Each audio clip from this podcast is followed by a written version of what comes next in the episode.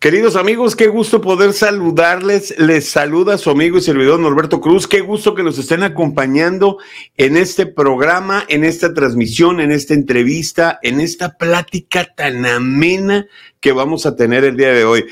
Créanme que se van a sorprender con la persona que vamos a tener el día de hoy. Es una persona que en lo personal eh, lo digo con todo el respeto que se merece, la admiro muchísimo porque la veo que anda haciendo, que anda deshaciendo aquí, allá, cuya. Y híjole, a mí me sorprende, pero antes que nada, antes que cualquier otra cosa, este es un mensaje muy especial. Tú que tienes el privilegio, la bendición, la dicha y el honor de ser mamá, el domingo fue Día de las Madres en Estados Unidos y luego el 10 de mayo fue en México y hay otras partes en otros países que se celebra también el Día de las Madres. Tú que tienes esa dicha de llevarnos en tu vientre, me estoy incluyendo entre todos, es algo espectacular. Y Dios te ha bendecido, te ha dotado con ese don y con ese gran honor. Felicidades, mamá, por tu día. Que Dios te bendiga y que prosperes en todo lo que hagas y que no nomás es un solo día que se te festeja, sino absolutamente todos. Así que los mejores deseos e iniciamos.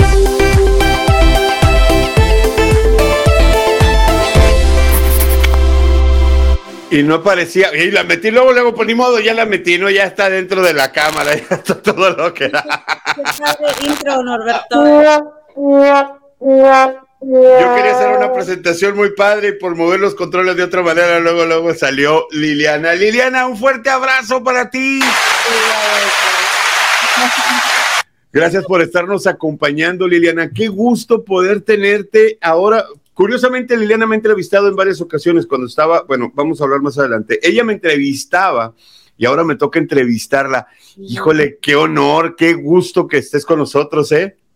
Qué raro.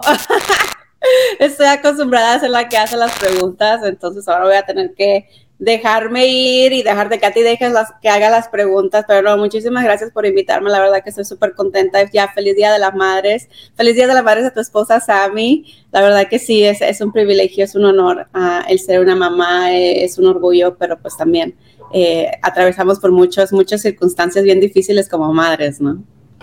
Y es que las mamás viven cada cosa que, o sea, qué increíble. Mi mamá tiene una frase que siempre que la felicito en su cumpleaños, el Día de las Madres, eh, que le hablo, cualquier cosa, siempre me dice una frase. Acuérdate una cosa, yo te vi primero. Me desbarata esa, esa, esa frase, siempre me desbarata. Le estaba felicitando el Día de las Madres, que le hablamos a las 12 de la noche, y me dice, acuérdate, yo te vi primero y yo decía, ay, Dios mío, mi vida, ya vas a empezar. Ay, sí, sí es cierto, voy a tener que usarla.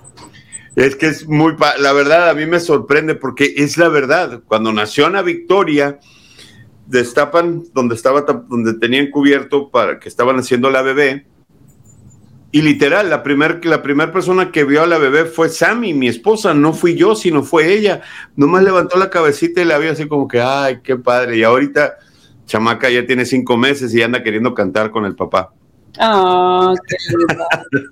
no, Charlie se llama tu perrito, ¿verdad? El Charlie, el Charlie, el perro vago. es qué increíble, es el perro más vago, mm, más vago y más noble. Vago por el aspecto de que si ve que estamos moviéndonos en la casa, inmediatamente se para en la puerta, como que no me van a dejar, me voy a, me voy a ir yo también con ustedes se sube, llegamos a salir de viaje, eh, ahora que hemos estado yendo seguido a Hermosillo a ver a mis papás, se sube el perro y se sube en el asiento de enfrente. Y ahí se queda quieto, como que de aquí nadie me mueve, ¿no? Porque si lo asiento en la parte de atrás con Ana Victoria, va a ser pleito, porque siempre es un pleito con esos dos. Ah, yo tengo ahorita aquí el mío, acaba de llegar, aquí están mis pies. Ay, qué suave.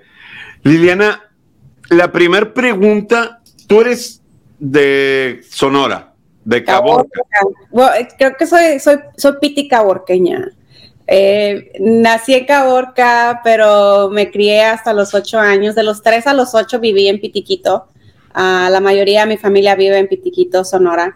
Ah, y ya de ahí nos mudamos. Mi mamá es enfermera, entonces cuando mi mamá terminó la, eh, la, la, universidad, nos mudamos a Caborca porque ahí le tocaron hacer sus prácticas en el Hospital General de Caborca. Entonces ya viví en Caborca hasta el día que me vine a Estados Unidos, que fue hasta los 17 años. Entonces soy, soy piti caborqueña. Tú estuviste con, con mi esposa en la escuela, ¿no? Con Sammy.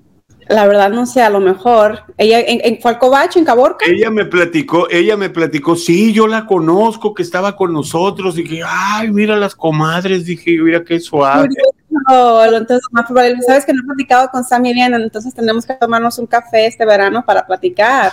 Eso, eso va a ser un hecho, tenlo por seguro, sobre todo el lugar que pusiste el otro día en las redes que, que está muy interesante. Ah, pues ahora que estamos, esto me estoy dividiendo entre Tucson y Phoenix, tengo que, tengo, ya que tengo un poquito más de tiempo ahora, entonces podemos juntarnos. Pero sí, yo fui al Covach, eh, de ahí desde de, Caborca, entonces todo el mundo en Caborca nos conocemos, todo el mundo eh, tuvimos alguna experiencia, es un lugar muy pequeño, entonces lo más probable que sí. De hecho, me da risa porque a mi suegra la conocen por todos lados, eh, eh Panchita. Le mando un beso, Panchita. Le, hablo de tú porque cuando la conocí me dijo que no le gustaba que le hablaba de usted. Por eso le hablo de tú y, es con mucho cariño siempre. ¿De qué colonia son ellos? ¿Mande? ¿De qué colonia son en Caborca? Cerca de donde está, no, yo no me sé los nombres de las calles, ¿eh? Yo lo único que te, te sé llegar a los tacos de la H, a Doña Mari, a la pizzería La Brújula, que están muy ricas las pizzas. Eh, ¿Qué dice mi abuela? Cerca del Hospital General está, viven ellos. Ah, ok, sí, sí, sí, sí, perfecto. Oh, wow, ok. Sí, por allá es por, por, donde, por donde viven ellas, mi suegra, mi, mi, mi, cuñada, que es por ese lado donde, donde ellos viven. Y es que yo llego a Cabor, que yo me quedo en la casa con ellos y nos ponemos a... No me gusta andar en la calle, voy a disfrutar el momento con ellos, ¿no? Qué padre. Yo ya tengo tres años que no voy a Caborca, entonces. Tres años. Desde que se puso un poquito peligroso, me dio miedo. a nosotros también, de verdad. A nosotros también nos ha tocado. Y tú que naciste en Caborca, con esta situación que se vive en Caborca, ¿cómo te sientes tú como, como mexicana viendo esta crisis? Pues la verdad me siento muy triste, ¿no? Porque eh, siempre hemos sabido que pues siempre ha habido problemas, ¿no? Pero el hecho de que no pueda, que me dé miedo ir a mi propio lugar donde, donde vive mi padre, pues sí, sí me da mucha tristeza. Pero mi papá todavía vive ahí, él está muy bien, va y viene, ah, no quiere irse de Caborca, creo que de Caborca nunca lo voy a sacar. Entonces, pero lo bueno que puede venir a verme a Estados Unidos y, pero sí es muy triste, ¿no? Extraño, extraño la comida, extraño los burritos, los burritos de carne con chile, de caborca, extraño los tacos, extraño mi gente, extraño el, olor a tierra, el polvo, extraño todo. allá en Caborca. extraño extraño Pueblo Viejo, extraño las tortas de Don Nico, extraño los elotes, que aunque aquí también venden elotes, no me saben igual, los hot dogs, las quesadillas en la noche a las 2 de la mañana. O sea, extraño muchísimas cosas de Caborca. Ah, pero pues sí, eso que me da tristeza, no, el no poder ir porque no me siento, pues no me siento segura de, ir. Y es, es triste ver lo que está viviendo un país que, lo he dicho en muchas ocasiones, tan, tan bendecido, tan próspero, tan único a nivel mundial. O sea, el México tiene muchísimas cualidades, tienes cosas, tiene cosas preciosas. Bello, es bello. Como México no hay dos. Exactamente. A mí me tocó estar en Venezuela, me tocó estar en Guatemala, o sea, en otros países. Y llego hablando como mexicano y ya te cuenta que en Venezuela te sacan el chavo del 8 o el chapulín. Inmediatamente ya con eso ya, ya, ya le hicimos, ¿no? Y me da mucha risa con eso. Porque luego, luego te identifican, ¿no? El tequila, el bacanora, el mariachi, la sí. Sabes que llegué a ir a Venezuela con un frasco de chiltepines. Oh. Porque no había, no hay picante allá, casi no se come con picante. Y llegué con chiltepines, llegué con mi frasquito de chiltepines y se estaban riendo unas personas porque me estaba desayunando con los chiltepines. Esto está loco. Siempre que viene a verme me trae, trae chiltepines, trae, la otra vez traía, se me hace que quelites y traía una bolsa llena. Le digo, papi, no te dijeron nada cuando pasaste. Me dicen, no, le digo, esta es la bolsa llena de hierba. o sea, ¿quién carga quelites ese? o sea, ay, pero sí, sí, es, es, hermoso. México es hermoso. Es precioso. ¿Tú estudiaste primaria, secundaria y preparatoria en México? Sí, primaria, kinder, eh, primaria en Pitiquito, primaria, secundaria y preparatoria en Caborca y ya el colegio aquí en Phoenix, la universidad. ¿Qué te trajo a Phoenix? Me embaracé a los 17 años, me embaracé a los 17 años terminando la, preparatoria, acababa de graduarme. Eh, me vine a Estados Unidos con un, con un novio que tenía el, el, papá biológico de mi hija eh, y ya, ya después que mi hija nació aquí, nació en California, desde a los nueve meses me vine, me vine aquí a Phoenix, entonces y ya me, me quedé aquí desde, desde que mi hija tenía nueve meses eh, viví en Texas por dos años debido a, mi profesión y me regresé a Arizona, entonces yo creo que ya, yo creo que ya me quedo en Arizona, no sé dónde me lleve la vida después, pero a mí me encanta Arizona. ¿Cómo es para una mamá como tú? Y es la primera vez que yo hago una pregunta de este tipo, eh, y con todo el respeto. Te embarazas joven. ¿Cómo es ver tu vida no cómo cambia, sino cómo es transformada? Fíjate que a los 17 años estaba en una relación eh, abusiva. Mi, novio en ese entonces era muy abusivo, me maltrataba, me golpeaba.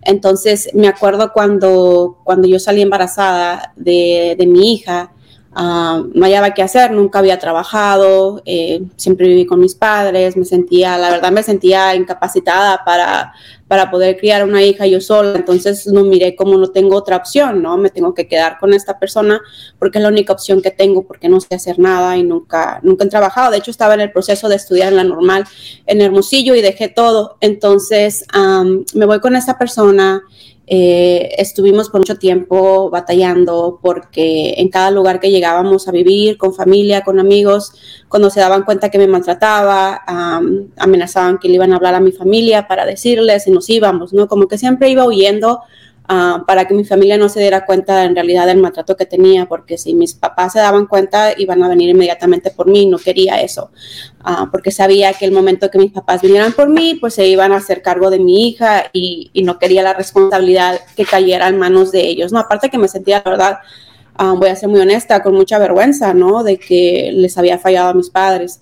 Entonces nos, nos, vamos a, nos vamos a California y estando en California fue bien difícil porque eh, pues una, eh, a pesar de que yo tenía mi visa y todo bien, cuando llegué a California me, encontré con la situación de que muchas personas viven como indocumentados. Entonces la gente me asustaba, me decía, hey, no puedes usar el camión, no puedes usar esto, no ten mucho cuidado. Y yo pues pensaba que yo también estaba bajo la misma situación, a pesar de que yo tenía mi visa, tenía mi permiso y estaba legalmente en los Estados Unidos, me sentía también que tenía que ah, hacer lo mismo que personas indocumentadas, básicamente vivir en las sombras, ¿no? Entonces, uh, el no hablar, no hablaba inglés, eh, fue, fue muy difícil, fue muy difícil estar lejos de mis padres en un lugar que no conocía, con un idioma que no conocía, el, estar viviendo maltratos. Entonces, me acuerdo una vez, yo ya tenía eh, casi siete meses de embarazo cuando uh, tocan la puerta del apartamento en donde estaba viviendo con la familia que estaba viviendo y era mi mamá. Entonces, al parecer, yo tengo familia cerca de donde estaba, me estaba quedando y yo no sabía. Mi mamá me encuentra, la verdad, yo no sé hasta este momento, mi mamá no me ha dicho cómo me encontró, pero llegó con una tía, que es una tía que no la miraba desde que tenía como cuatro años. Llegó, tocó la puerta de la casa y me, del apartamento y me dice, mamá, vámonos, vámonos, me dice, súbete al carro y vámonos. Le dije, no, yo no me voy. Entonces se hizo un pleito ahí porque mi mamá obviamente estaba muy molesta. De, yo tenía 17 años, entonces era menor de edad. Y la familia de mi novio pues me había de alguna manera llevado sin el permiso de mis padres. Había una orden de arresto en México porque mi mamá me había había, pues me había reportado como perdida, ¿no? Alguien que se había extraviado en, México, entonces me andaba buscando la PGR. Fue, fue todo un, mi mamá es abogada y es enfermera y es una mamá súper mamá bear, ¿no? Entonces mi mamá, olvídate, que le toquen a uno de sus hijos. Entonces mi mamá movió tierra y todo para encontrarme, como cualquier padre, me imagino, en esa desesperación.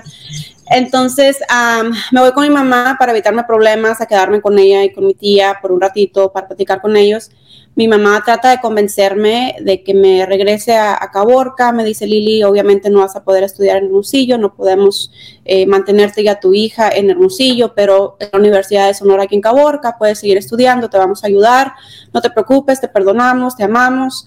Ah, y decido no irme, ¿no? Me acuerdo que le dije a mi mamá que no, que yo me quería quedar que tenía que enfrentarme a mi destino. En ese tiempo, la verdad, yo pensaba, dije, ya, ya, mi destino este va a ser mi destino este, el vivir con una persona que maltrata, el, embarazarme y probablemente tener más hijos y así voy a vivir. O sea, los sueños míos de ir a la universidad están truncados, ya, esto es lo que se espera de mí, eso es lo que va a ser. Te sentías muy agobiada, te sentías muy amagada. Yo pienso que también de cierta manera, eh, y, y no sé si tú te has dado cuenta, pero la sociedad una vez que tú eres una madre embarazada adolescente, es como que, uy, se acabó el mundo, ¿no? Y todo el mundo te tacha y todo el mundo te juzga.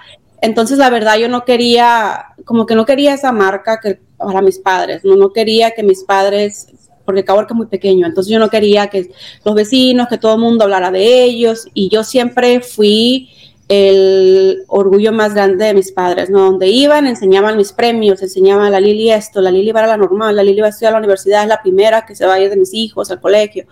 Entonces yo me sentía como que pena, ¿no? Para mis papás que ahora tengan que decirles, oh, ¿sabes qué? Pues la Lili va a tener un bebé y se embarazó y va a vivir en la casa. Entonces no quería eso y siento que tal vez de cierta manera porque la gente esperaba, eh, una vez que yo salí embarazada, esperaba, ay, la chamaca esta, ya pasó esto, obviamente, ¿no? Como que la gente ya esperaba que yo fracasara. Entonces, de cierta manera, como que yo acepté que esa, ese sería mi destino, ¿no? Que estaba destinada al fracaso. y ya que estaba, cuando estaba ahí en, en, California, creo que fue parte, parte fundamental para que yo aceptara eh, los maltratos y, y, la manera en la que estaba viviendo. Entonces, cuando le dije a mi mamá, no, le dije, yo no me regreso, me quedo y tengo que enfrentar mi destino mi mamá en ese tiempo me, dice, está bien, me dice, ¿sabes qué? Te vamos a dejar, es lo que quieres, a la fuerza no te voy a llevar, pero si te pido un favor, me dijo, por favor, no te cases. Mi papá quería que me casara de, así, ¿no? Porque sales embarazada y el papá es, cásate, cásate, cásate. Al modo que se acostumbraba a decirnos, ¿no? Claro, claro. Y mi mamá me dijo, no te cases, me dijo. Haz lo que quieras, Lili, no te cases, yo sé que esto no va a durar eh, para entonces mi mamá ya sabía que había maltratos. Me dice, mamá, yo sé, me dice que, que te maltratan, yo sé que tú no vas a aguantar esto, yo te conozco. Ah, me dice mi mamá, no te cases, por favor, no te cases. Y yo creo que fue lo mejor porque le hice caso, nunca me casé. Ah, Sí, y, ya me acuerdo, había tiempos en los que me hablaba mi papá, ¿cómo estás? Y le decía, ay, papá, estoy muy bien, está muy bonito aquí, hay muchas flores. El pueblito se llama el pueblo de las flores, hay muchas flores, es hermoso, un, pueblo muy pequeño, Lompoc, en California. Entonces le decía, mi papá, es muy bonito, eh, acomodé este, comí una hamburguesa, comí lo otro, a pesar de que no hubiera comido en todo el día, a pesar de que no tenía dinero, a pesar de que estaba llorando, a pesar de que me habían jalado el cabello momentos antes, o sea, eh, mis papás nunca, nunca, nunca les, les mencioné a ellos la verdad porque no quería que se preocuparan. Entonces estuve así por un tiempo hasta que em, mi papá me, convenció que me viniera a, Phoenix, en donde tenía yo tíos y pues obviamente está más cerquita de Caborca va a ser más fácil para mi familia venir a verme. Me convence y, mis tíos en, California me traen hasta acá, ah, nos traen hasta acá con la niña y, ya aquí igual, no era lo mismo, vivíamos en un apartamento, tenía familia, me maltrataban y, mis tíos decían, hey, si no, si, o la dejas en paz o eso, entonces ya no le gustaba a él, nos íbamos y así estaba, ¿no? Hasta que por fin lo dejé un tiempo, me fui a Caborca, estuve un tiempo en Caborca con mi familia, después el novio me convence que me regrese, me regreso, pero ya yo creo que no duré ni un año así y ya finalmente lo dejé, ¿no? Eh, o sea que viviste todo este tiempo que dos, tres años viviste el conflicto con esta persona, con este chavo. Sí, sí, hasta que ya ah, me encontré amigas, tenía amigas aquí en Phoenix, empecé a trabajar, empecé a trabajar, entonces ya ya de alguna manera, porque empecé a trabajar, pues ya me sentía que ya tenía una, una escapatoria de cierta manera, ¿no? Porque ya, ya por mí misma podía, podía pagar mis propias cuentas, tenía dinero, ya podía, estaba empezando a hablar inglés, empecé a aprender inglés en el, en el, en el restaurante en el que trabajaba. ¿Allí aprendiste a hablar inglés o fuiste a, a la escuela? Aprendí, pues aprendí las palabritas normales, no era mesera, entonces de que, hi, how can I help you? Y luego te dicen, bla, bla, bla, bla, bla, bla, y nomás la entendía número uno, número dos, número tres, y ya sabía qué ordenar, ¿no? Entonces, eh, y así, cositas bien chiquitos para sobrevivir en el restaurante, y me encontré amigas, amigas que son, eran ya crecidas, nacidas aquí, pues ya, ¿no? Cuando platicaba con ellas y ya les contaba lo que me estaba pasando, me daban muchos consejos, me ayudaban, y una de ellas en ese momento eh, se le fue una roommate y me dice, Lili, me dice, mi roommate se fue, si quieres vente, no tienes que pagar nada por los dos tres meses, mis papás me van a ayudar y ahorras y ya después me, puedes empezar a ayudar, yo te puedo ayudar con la niña, no te preocupes, ella estaba en el colegio, entonces ya fue como que tuve como que ese aliento, ¿no? De poder uh, dejar a la persona con la que estaba, porque ya tenía un lugar seguro donde podía estar con mi hija y lo que me dio fuerzas fue en realidad esa, esa amiga, ¿no? Que, que, que tenía.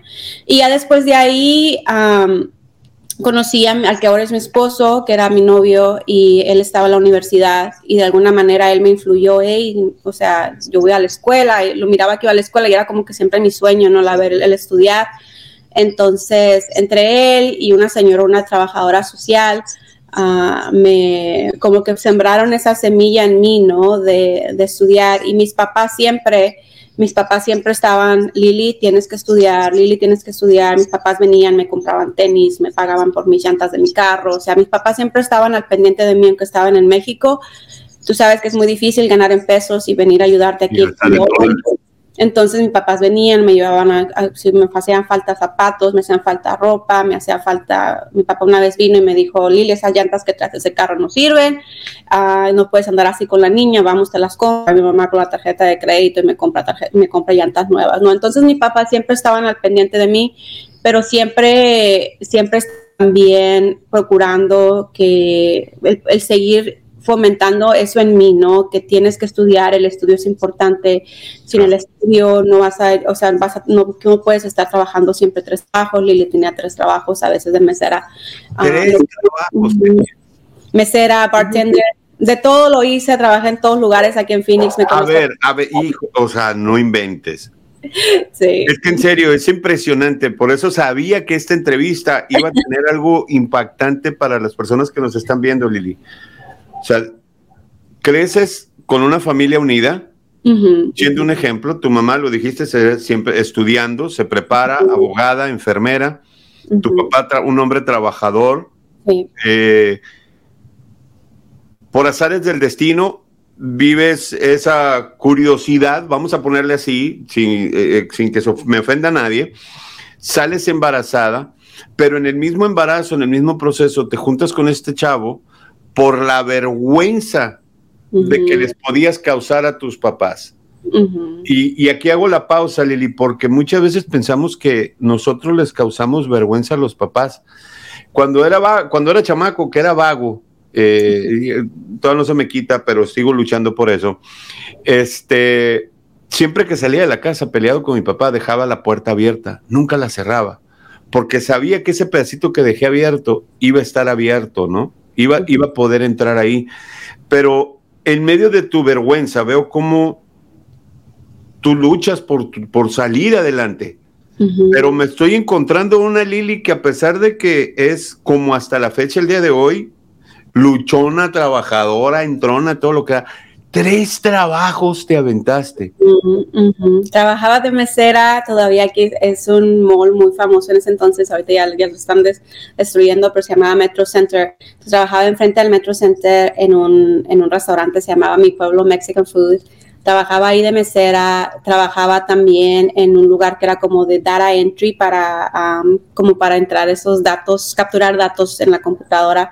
Eh, trabajaba ahí haciendo llamadas, capturando datos, eh, sin hablar inglés, me lo aventé también, me, entrenaron y, lo, lo, aprendí y empecé a hacer ese trabajo también, que era el trabajo que tenía un poquito más, eh, donde el cheque era, no, o sea, más normal, ¿no? Cada, tenía un cheque más constante, cada dos, dos, eh, dos cheques cada mes. Tenía ese trabajo y luego también trabajaba de bartender en las noches, uh, trabajaba en las noches, salía a las 2, 3 de la mañana y luego me iba a mi casa con mi, con mi amiga y en la mañana a trabajar en la capturando datos, saliendo de capturar datos, me iba a trabajar de mesera y luego me iba de bartender. Me imagino que para tu hija eres todo el orgullo con la extensión de la palabra por todo lo que has hecho por tanto por ti y digo primero por ti porque si tú no haces todo esto, ¿quién lo va a hacer? Y por ella también de igual manera. Sí, tenía que, ¿me entiendes? O sea, em, eh, el pagar también, me acuerdo con mi amiga que no me cobraba, pero ella también iba a la escuela, entonces yo también tenía que pagar que me cuidara a la niña y no quería ponerla en, un, en una guardería que, que, no se mirara bien, entonces me cobraban más dinero y, y, tenía que trabajar para eso, tenía que ahorrar, tenía que pagar carro, tenía que, tú sabes, ¿no? Todas las... Era mucho, entonces yo dije, no, pues o sea, yo no puedo estudiar, no tengo tiempo. Y ya mis papás, mis papás me ayudaron. Eh, y luego empecé, cuando empecé en el colegio, empecé en el colegio comunitario, que es más barato que la universidad, empecé en el colegio comunitario y, y luego empecé ya a solicitar becas gracias a Dios, una vez que escribí ya de mi historia, cómo llegué aquí a Estados Unidos y lo que estaba batallando, pues me empezaron a llegar muchas becas por todos lados. A veces me llegaban becas y ya tenía pagada la colegiatura, entonces lo podía usar para pagar la renta. Para uh, una vez mi hermano eh, se vino conmigo un tiempo él estaba trabajando como por seis meses y me decía, Lili, a veces me atoraba con la renta, yo te pago la renta, no te preocupes. Y era mi hermanito menor, tenía como unos 18, 19 años en ese entonces él.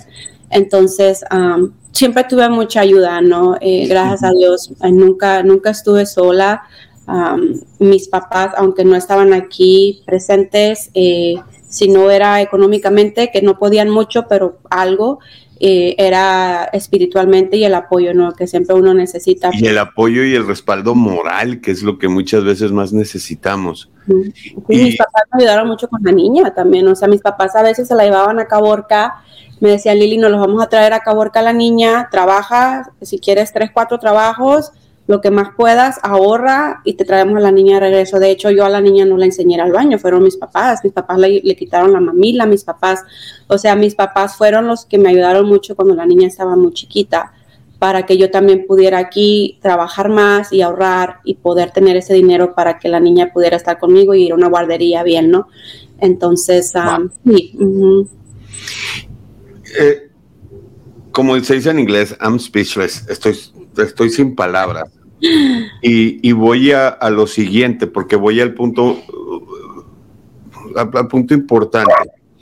Hay mucha gente que en algún momento llega a Estados Unidos y se frustra porque quieren, piensan, quieren y piensan que van a llegar y van a tener absolutamente todo.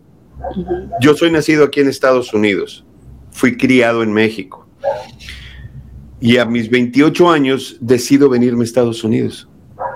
Ya había estado como actor en Televisa, ya había hecho obras de teatro, ya había hecho películas, ya había hecho todo lo que yo quería. Me, enfadé y me vine. Como americano, yo llegué a buscar trabajo en un lugar y era el único que tenía papeles. Todas las personas no tenían papeles.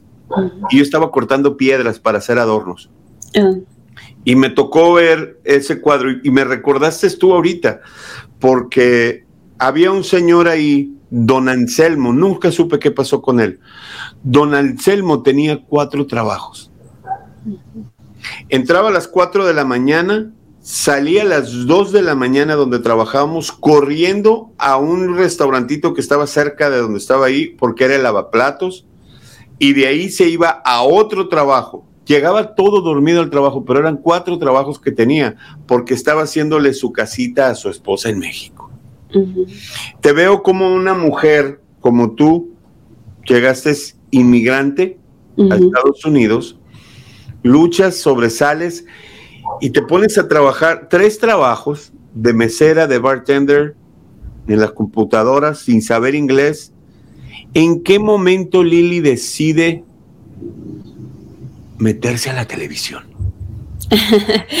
Fíjate que parte de eso fue, yo cuando recién empecé a estudiar, pensaba que iba a ser enfermera como mi mamá, ¿no?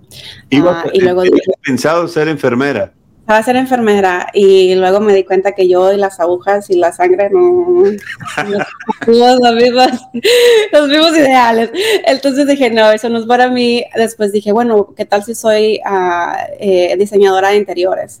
Entonces, eh, mi primer clase, me acuerdo, me enseñaban la ruleta de los colores y era todo eso. Dije, ok, yo creo que yo, creo que yo puedo aprender más que la ruleta de colores. Eh, y poco a poco, el yo vivir en México y ser criada en México, eh, yo estaba muy cegada a lo que, a la realidad que viven las personas inmigrantes aquí en Estados Unidos. No me di cuenta de muchas injusticias, me di cuenta de, lo que la gente tiene que esconderse y la forma en la que viven y, la falta de acceso a mucha información, ¿no? Entonces fue cuando dije, bueno, un, un, maestro en, en, en la escuela, me acuerdo en cuarto año, me dijo una vez que yo hubiera sido muy buena pudiera ser muy buena reportera. Entonces como que me acordé de eso y dije, ¿sabes qué? ¿Por qué no tratamos periodismo? Entonces, eh, obviamente periodismo es, es, es, una carrera del idioma inglés, ¿no? Y, y, y, sabía que para entrar a la Universidad de Periodismo, que es la Walter Cronkite School of Journalism aquí en la universidad, eh, uno de los requisitos, me acuerdo que leí, es el que a, supieras inglés, ¿no? Lo hablaras, lo escribieras. Entonces dije, bueno, si paso esta clase, me acuerdo la primera clase de inglés la pasé con una B. Uh, si paso la que sigue, que es el nivel avanzado con una A, entonces sí estoy lista para, para poder enfrentarme a la universidad eh, eh, de periodismo. Y sí, logré una A y dije, pues vámonos, le vamos a dar con todo. Entré a la universidad y que también fue un proceso muy difícil para mí. Estudiaba, trabajaba, uh, tenía la niña ya más grande entonces, uh, y aparte me acuerdo a veces me quedaba a hacer tareas hasta las 4 de la mañana, lloraba a veces porque quería, decía, yo no puedo con esto. A las 4 de la mañana, a las 7 de la mañana tenía que estar lista para llevar a mi hija a la escuela porque yo trabajaba en Scottsdale, entonces tenía que manejar desde aquí, desde Phoenix hasta Scottsdale, eran casi 40 minutos. Entonces a las 7 de la mañana dejaba a la niña en la escuela para que le dieran desayunos, los desayunos escolares que te dan. La dejaba en la escuela para que le dieran el desayuno escolar y ya después de las 7 manejaba hasta Scottsdale y allá llegaba a mi trabajo de mi trabajo cuando salía, me iba a la escuela. Entonces, ya cuando terminé la universidad, desde, me acuerdo, eh, un, profesor antes de terminar el, último semestre, me dijo el profesor eh, que yo era muy buena, muy talentosa. Yo era eh, estudiante ejemplar, la verdad, tenía nunca falté ninguna tarea, nunca falté a clases, eh, tenía, me, me, gradué con honores. Entonces me acuerdo que mi último semestre un profesor me dijo, Lili, me dijo, tú tienes mucha presencia en cámara, eres muy buena, tienes mucho talento, eh, pero hay un problema, ¿no? Tienes acento cuando hablas en inglés. Entonces yo creo que lo mejor para ti, donde vas a ser más exitosa, es si te incorporas a las noticias en español. El ser reportera en español te va a ayudar más porque, pues porque tienes acento en inglés y en inglés no te van a contratar por eso. Entonces, en ese momento, pues yo obviamente no lo vi mal, no lo vi, no sentí que me ofendió ni nada pensé que me estaba ayudando, la verdad. Um, entonces dije, bueno, pues entonces voy a tener que enfrentarme a español. Y ya después de que él me dijo eso, cuando hacía reportajes en inglés en la escuela, como que él escuchaba su voz siempre diciéndome que yo no podía hacerlo en inglés. Entonces como que hasta me daban nervios, me acuerdo, me ponía bien nerviosa cada vez que tenía que hacer reportajes en inglés para la escuela. Y ya dije, no, o sea, yo no puedo, no puedo en inglés, es, es español. Entonces quedé con español eh, y me puse a hacer mi demo, que es un demo que decimos un tape, ¿no? Donde ponemos todos los reportajes en español a pesar de que yo no tenía clases en español, hice mi propio demo en español, de lo que reportaba en inglés en la escuela, lo convertí en español, lo puse, hice cosas en cámara en español, lo empecé a mandar eh, y, y, la primera oportunidad que se me dio, tuve muchas ofertas de trabajo, gracias a Dios, tuve ofertas en, en Boston, tuve oferta en Bakersfield, tuve oferta en Palm Springs, tuve lugares en los que me rechazaron y me mandaron cartas diciéndome que no me daban el trabajo porque ocupaba experiencia, um, pero hubo un lugar en Texas, eh, se llama Moana Ramírez, en, en, San Antonio, que en el momento que ella ve mi, mi demo, eh, se emociona muchísimo y me dice, Lili, me dice, te quiero aquí, te quiero en San Antonio. Um, me entrevistan en San Antonio, Texas para Univision y el que me entrevista era el productor ejecutivo en Univision San Antonio, que le faltaban dos semanas para convertirse en el director de noticias en Univision en Austin, Texas. Hora es como Tucson y Phoenix, ¿no? Está en una hora de San Antonio. Me entrevista a él y me dice, Lili, me dice, yo sé que estás solicitando empleo aquí en Univision San Antonio, pero nada más te quería decir que yo me voy en dos semanas a Austin, es la capital de Texas, eh, ¿te gustaría irte conmigo? Entonces, uh, pues yo bien confundida, bien chamaca, bien confundida, y me dijo, bueno, pues que no, o sea, me estás robando de tu, de tu jefa, básicamente. Entonces, pues no hallaba qué hacer y le dije, bueno, pues avísame ya que estés en Austin y te platicamos, ¿no? Entonces, en esas dos semanas en la que él se va, la transición que se va a Austin, eh, le congelan el puesto que tenía la, la, jefa de noticias en, en, San Antonio. Me dice, Lili, de todas maneras, vente a San Antonio, yo te meto lo que sea y ya después te acomodo de reportera, lo cual para mí como que no, no sonaba muy bien. y viene el de, el de Austin y me dice, Lili, te quiero aquí, te ofrezco tanto, aquí está la oferta. Entonces, obviamente lo acepté verbalmente, acepté el trabajo en, en Austin. Le hablo a la, a la señora en, en, San Andrés agradecerle pues su, la oportunidad y todo, pero que pues que haya aceptado verbalmente una oferta eh, con su ex uh, productor ejecutivo en, en Austin y me dice no, me dice no, ¿qué firmaste? ¿Firmaste algo? Y le digo, no, no, no, no he firmado nada, fue verbalmente no, entonces no hay ningún acuerdo. Dame unos minutos y me habla en menos de una hora. Tengo un contrato aquí para ti de reportera y te ofrezco tal y tal dinero, más de lo que me ofrecían en, en Austin. Y le digo, pero es que yo ya le dije que sí, verbalmente. Me dice, no, no, no, pero es que no has firmado, no pasa nada, yo te quiero conmigo. Entonces yo no había qué hacer, no, no había qué hacer. Es la primera vez que tenía algo así que me sucedía.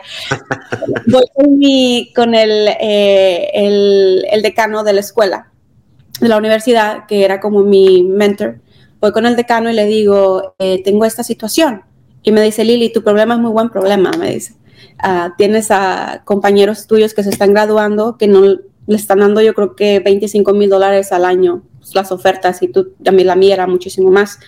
Entonces me dice, te voy a dar una respuesta, no te va a gustar. Me dice, vete a, a Austin. Y le digo, pero es que es verbal y me están dando más dinero en San Antonio. Y me dicen, no, no, es que no es el dinero, Lili. Tú ya diste tu palabra al jefe de noticias desde Austin y tu palabra cuenta mucho. Tu palabra vale más que cualquier cosa. Entonces me dijo, tú no sabes en los próximos cinco años dónde ese eh, jefe de noticias de Austin va a estar. ¿Qué tal si está en Los Ángeles, está en Nueva York, en un mercado que a ti te gustaría? Lo menos que quieres es que alguien te recuerde con un mal sabor de boca, que fuiste la que le quedaste mal. Entonces me dijo, vete a Austin, es la capital del estado, vas a tener muchas oportunidades para coberturas políticas. Ah, y si quieres, cumple tú un año, dos años en, en, Austin y te puedes ir después a San Antonio, no pasa nada. Y seguí su consejo. Me fui a Austin. Canal 62. Univisión 62 en Austin. Univisión 62 la mejor experiencia, una de las mejores experiencias de mi vida. Y como seguía en la misma compañía, eh, los fines de semana a veces San Antonio ocupaba ayuda y como ya me conocían, me iba a ayudarles con coberturas en San Antonio. Entonces quedé bien con los dos, ¿no? ya en, en, en, Austin tratan de reclutarme de Telemundo Denver. Viene Telemundo Denver, me ofrece muchísimo más dinero, muchísimas más cosas Uh, y de, después este Univision Austin les digo, hey, me están ofreciendo más dinero, quieren que me vaya a Denver con Telemundo, obviamente tú sabes, es la competencia. Uh, y me dicen, no, no, no, no queremos que te vaya, me ofrecen más, entonces me da un aumento y me quedo, me quedo en Austin. Um, viví en Austin por dos años, pero la verdad yo extrañaba muchísimo eh, Arizona este, a pesar de que estaba muy contenta con las personas que trabajaba en Austin, Texas, eran, hasta ahorita son grandes amigos. sentía en, en, en, Austin no hay mucha gente sonorense. Había una persona nomás que vendía tacos hot dogs, en la lugar, el único, la única persona que conocí de Tucson. Uh, y vendía el único puesto que había de hot dogs, era mi lugar favorito, iba todos los fines de semana porque donde me sentía como en familia con él y su esposa. Um, entonces extrañaba, sí extrañaba muchísimo eh, pues mi, mi cultura, mi gente era diferente. Entonces, y aparte de que pues le quedaba muy lejos a mi familia para visitarme, ¿no? Eh, Austin está muy lejos. Muy lejos. Y a los dos años, a los dos años Univision me ayudó, me dijeron te vamos a transferir a Phoenix. Ah, entonces me transfieren a Phoenix y ya pues bien contenta porque estoy cerquita de mi familia. Phoenix para mí es mi casa, Arizona en realidad. Ah, y ya me quedo con Univision en, en Phoenix, en donde obviamente creo que también se mira en Tucson y en Nogales la, la señal de Univision Phoenix. Entonces estaba por todos lados, todas las, las amigas de mi mamá, todo el mundo que conozco, gente, mucha gente de Caborca. Claro, ya me mandaban mensajes. Cada vez yo en el noticiero a veces decía saludos a Caborca, saludos a Pitiquito. Entonces la gente siempre, ¿no? Como que se sentían familiarizados conmigo, ¿no? Estando en, en las noticias. Estuve con ellos por un tiempo eh, y después como reportera y después me promovieron a um, presentadora los fines de semana y a veces presentadora entre semana y reportera. Uh, hasta que ya después decidí tomarme un, un, un descanso. Eh, estuve por un año trabajando para Mayo Clinic en comunicaciones con ellos y después llega un canal en inglés. Eso es lo que te iba a decir, o sea, ¿qué contraste es? Porque hasta dónde tiene el peso, y es algo que yo a veces comparto en la iglesia de nosotros, el poder de nuestra palabra, cuando nosotros damos nuestra palabra. Uh -huh. eh, a mí me ha tocado que en algún momento he dado mi palabra y como que no la he cumplido y la cumplo y uh -huh. todo se me pone en orden, porque tiene más poder en lo personal el, el, el acuerdo que hacemos verbal que el escrito. Siempre ha sido ese para mí el peso. ¿Cómo tú dice, ¿sabes qué? Ok, ya te dice tu consejero qué hagas, le haces caso y te va llevando, uh -huh. porque trabajar para Univisión, pues ya ves, yo trabajé en Univisión. Uh -huh. No es algo fácil de que llegas tú y le dices, ah, sí, voy a trabajar. Me acuerdo uh -huh. que yo llegué a Univisión y les presenté todo el currículo mío y era como que si tienen algo para aquí, pues aquí trabajo en Phoenix, le dije, ¿no? Y no, es que nomás necesitamos reporteros. Y yo, no, para reporteros, Uh -huh. Me acuerdo de, de, de Jorge Metey, uh -huh. que era el director de noticias de Univisión. Me dice, a ver, me dijo, tienes que aprenderte las cinco preguntas claves, el qué, cómo, dónde, cuándo y por qué. Uh -huh. Esas son tus cinco claves. Y vas a ir a entrevistar al cónsul de México, me dijo, en un evento. Y yo, ahora me voy con un político. No es fácil cree mucho la gente que porque te ven en la televisión y tú estás hablando con un reportero, con un político, con que entrevistando a cualquier persona, las personas a veces, muchas veces, y no se me ofendan, pero hay veces que son bien groseros, como que no, no, no, no, no yo no quiero eso. ¿no? Muéveme el micrófono, como la señora que están entrevistando al marido, ¿no? Y la mujer usa payaso, le quita el micrófono. pero, ¿de qué contraste a lo que voy es? Empiezas tu carrera con, con, con Univisión, con este, uh -huh. con, este, con este canal, con esta cadena, y a mí me asombró cuando me van diciendo en una asociación que estaba ayudando que necesitaban entrevistarme y que tú me ibas a entrevistar. el canal, pues, bueno, lo voy a decir yo para que, por si dicen de gol, eh, estás con el canal de 15 de ABC, sí. o sea, ya haciendo las, las noticias en inglés. ¿Cómo fue ese cambio? O sea, ¿cómo, ¿Cómo hiciste el cambio del switch? Fíjate que fue, obviamente, no desde la universidad, yo nunca pensaba que podía, que era, estaba capacitada, a pesar de que terminé la universidad en inglés, todo fue en inglés, uh, pero por ese profesor como que siempre sentía que yo no podía. Entonces me, una amiga mía que trabajaba ahí me estaba, insiste, insiste, Lili, Lili, Lili, esta posición está buenísima para ti. Uh, era puesto eh, fuera del aire, más como productora especial, ¿no? Para ellos, en el grupo de investigaciones, en la unidad investigativa.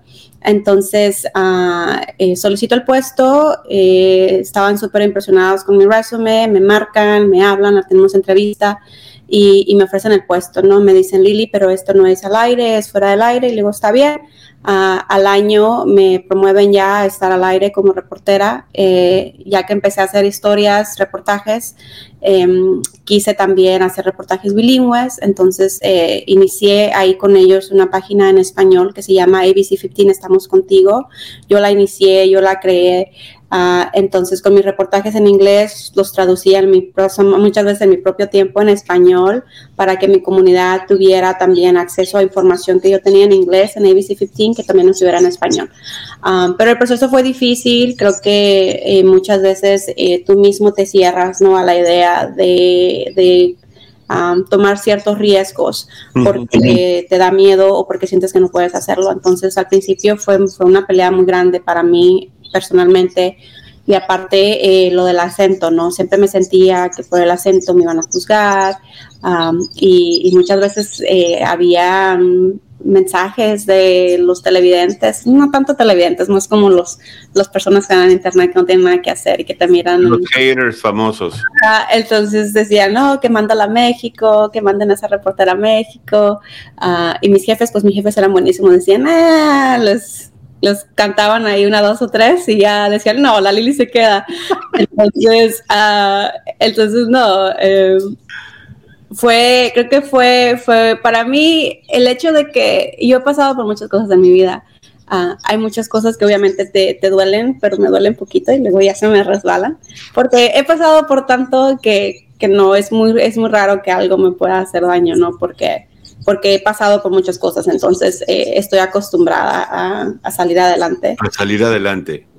En medio de que estás con ABC 15, entra una plataforma que a mí me encantó cuando vi eso. Entras a compartir con TED, EED. ¿Cómo llega eso a ti? Fíjate que la que era mi jefa en Mayo Clinic, um, eh, puse una publicación en Facebook sobre un poquito de mi vida, ¿no? y, me manda un correo electrónico, me dice Lili, me dice, tienes que meter una solicitud para que seas una, ah, una de las oradoras de, esta plataforma de TED. Y le digo, no, ¿cómo que TED? Ni al caso, o sea, yo, mm, no.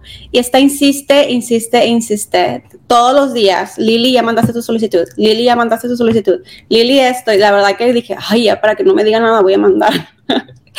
y ya me puse a mandarlo, lo llené todo, mandé un video de mí, de mi vida y todo eso. Y, y, y nada, que de repente me llega un correo electrónico y me dicen, ah, no sé si no has visto mi correo electrónico, te mandamos un correo electrónico hace como una semana, pero no hemos recibido respuesta.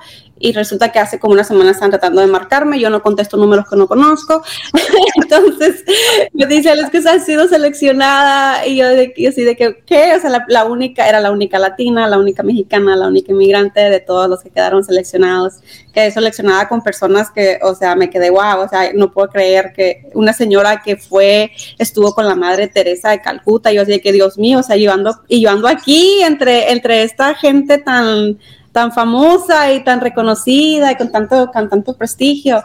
Y no, la verdad no lo podía creer. Uh, pero así fue como, así fue como sucedió, como llegó a mi puerta. Fue. Wow. Y es que, Lili, en medio de, de, todo lo que has vivido y lo que has pasado, ahorita que nos has comentado eh, acerca de tu vida, que gracias de verdad por la confianza de compartirnos literalmente tu testimonio de tú, todo lo que has hecho, cómo Dios siempre recompensa un corazón limpio y puro. Te lo digo abiertamente, un corazón limpio y puro y honesto, Dios siempre lo honra como te ha honrado a ti. Y me, me doy cuenta que casi menos del año dejas la televisión, dejas ser reportera, dejas ser presentadora de noticias y ahora Dios, puedo decir que Dios te pone como maestra y estás haciendo un súper trabajo porque de estar en Phoenix, tienes al marido en Phoenix, ahí vas, vienes, vas, vienes, eh, eh, haces un TikTok, haces un Instagram, haces aquí, allá, es igual que yo, ¿no? Con todas Pero todavía ahorita de lo que tú tienes, ahora lo estás dando. ¿Cómo llega ese proyecto a tu vida ahora como, como la maestra Lili? Sí, mira que, ay no, yo, yo pensaba, mi sueño siempre fue ser profesora de universidad uh, y ser uh, corresponsal nacional. Entonces, eh, yo siempre pensé que iba a ser algo, el ser profesora hasta que tuviera unos 60 años, ya que estuviera lista para retirarme de las noticias. Entonces, um, toca mi puerta la oportunidad y digo, bueno, ¿por qué no? Voy a solicitar a ver qué me dicen. Ah, no creo que me, llamen, o sea, no tengo experiencia como profesora. Eh, y nada, tú que me llaman. me llaman y me quedo, oh, ok, wow, ahora voy a tenerlo, puedo salir de esto, tengo que seguir todo el proceso, hacer la entrevista. Tuve dos, tres entrevistas y después muchísimas entrevistas con mucha gente en la universidad. Em, tenía que dar una presentación de una hora de mi visión de periodismo a toda la facultad de la Universidad del Estado de Arizona de Periodismo. y después tuve que dar una hora, casi dos horas de presentación de una clase. Tuve que dar una clase a estudiantes de verdad y, y, este, y, al parecer les gustó mucho. y, me ofrecen el puesto de profesora eh, de periodismo ya que estoy ahí, uh, creo que no fue ni, los dos meses que tenía ahí, la Universidad de Arizona tiene un programa de maestría de periodismo bilingüe, algo que yo he estado haciendo por todos estos años en ABC 15, uh, y me, invitan a colaborar con ellos y ser asistente de la directora del programa de periodismo bilingüe. Entonces, también una de las cosas que estoy haciendo, estoy liderando eh, la construcción del estudio de noticias de la Universidad de Arizona. Estoy a cargo de, eh, de, ver el budget, ¿no? de ver cuánto dinero tenemos, de eh, solicitar qué equipo vamos a tener, el software de la construcción, dónde quiero la ventana, dónde no quiero la ventana, dónde quiero la puerta, qué tipo de, qué tipo de alfombra voy a querer, no quiero alfombra, el diseño del, del estudio, eh, todo eso yo lo estoy eh, estoy a cargo de eso, ¿no? Y, una vez que esté construido, yo voy a estar a cargo de, liderar em, todo lo que se, produzca en este estudio de noticias. Entonces, estoy muy contenta, la verdad ha sido un reto, eh, es un reto muy grande. El ser profesor no es fácil, eh, es, haz de cuenta que de repente sentí como que tuve muchos hijos de una, ah, porque te sientes responsable de cierta manera de, de ayudarles con su futuro y de que sean personas de éxito, ¿no? Al graduarse de la universidad. Entonces, pero me encanta, me encanta. Eh, tengo mi propia oficina, nunca había tenido mi propia oficina. me encanta tener mi propia oficina, que la empiezo a decorar ya finalmente este verano. Ah, me encanta cuando me dicen profesora Soto, lo adoro. Cuando llego a la clase, lo primero que les digo a los estudiantes cuando me presento, les digo, ah, my name is profesora, professor Soto it is not Soto. Les digo, do not call me Soto. My last name is Soto. Les digo, mi, apellido es Soto. No me van a decir Soto porque no es apellido gringo. Mi, nombre es Liliana Soto y soy profesora. Y estás en una universidad de las más importantes de Estados Unidos. Estoy muy contenta. La verdad que mis papás están súper orgullosos. Ah, y mis papás están orgullosos de así pueda ser lo que sea. Mis papás están orgullosos siempre, pero sé que es mucho orgullo para ellos, ¿no? Porque pues solo ellos saben lo que batallaron también, ¿no? Y, claro. estaba reflexionando anoche de eh, lo difícil que fue para mis padres, ¿no? El que yo me fuera. Soy la, la hija mayor, y sigue en lo que tú dijiste también, lo como muchas veces eh, eh, Dios es el que yo, yo la verdad siento que Dios es la recompensa de Dios, nada de esto. Eh, no, no voy a la iglesia todos los días, no soy así, pero obviamente yo creo mucho en Dios. Y me acuerdo que en un momento de mi vida había veces en las que yo estaba llorando y le decía a Dios, ¿por qué? ¿Por qué me diste esta vida a mí? ¿Por qué a mí? ¿Por qué yo te estoy batallando tanto? ¿Qué te hice? Y uno no se da cuenta hasta cuando ya después que estás viendo las recompensas, ¿no? Siento que, que Dios no pone nada en nuestro camino que no sepa que podemos superar. Exactamente. cada, cada barrera, cada batalla, cada cosa con la que yo pasé, aunque fue mucho sufrimiento, me hizo fuerte y me hizo ser quien soy. Y creo que me hizo que se me abran las puertas que se me abren. Entonces, ah, definitivamente creo que eh, él tiene gran, gran Creo que Dios tiene un plan muy grande y te voy a decir por qué. Las, las batallas más fuertes y más difíciles, siempre he dicho que Dios sabe qué guerreros escoger. Veo en ti esa muchachita de 17 años que se está graduando de la prepa, que tiene su sueño de entrar a la normal en Hermosillo y de pronto termina en California, en un área donde a la torre, ¿qué voy a hacer aquí? No hablo el mismo inglés, hay un montón de gente que habla español en Los Ángeles, California, pero no es lo mismo. Y veo una mujer como en medio de sus adversidades, algo muy importante, Dios ha cuidado de tu corazón y ha cuidado de tu vida. Veo como la manera de ser que tú tienes, tu manera de vivir, de luchar, de enfrentarte, es como que decir, eres de esas guerreras de Dios que no se rinde tan fácilmente. Y creo que tu programa ha dicho mucho en la entrevista acerca del tema de lo que muchas veces compartimos, de crear conciencia al corazón.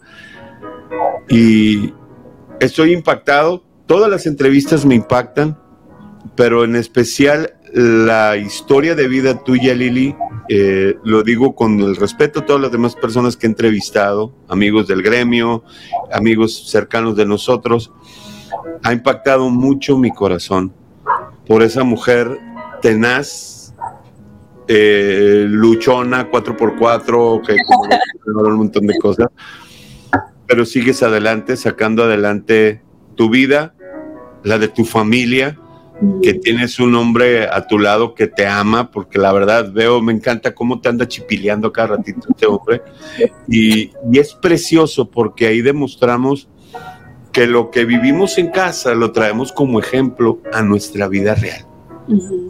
Y la verdad, de todo corazón te felicito y que, híjole, que Dios te siga bendiciendo en todo lo que vas a hacer ahora que vas a estar aquí en Tucson.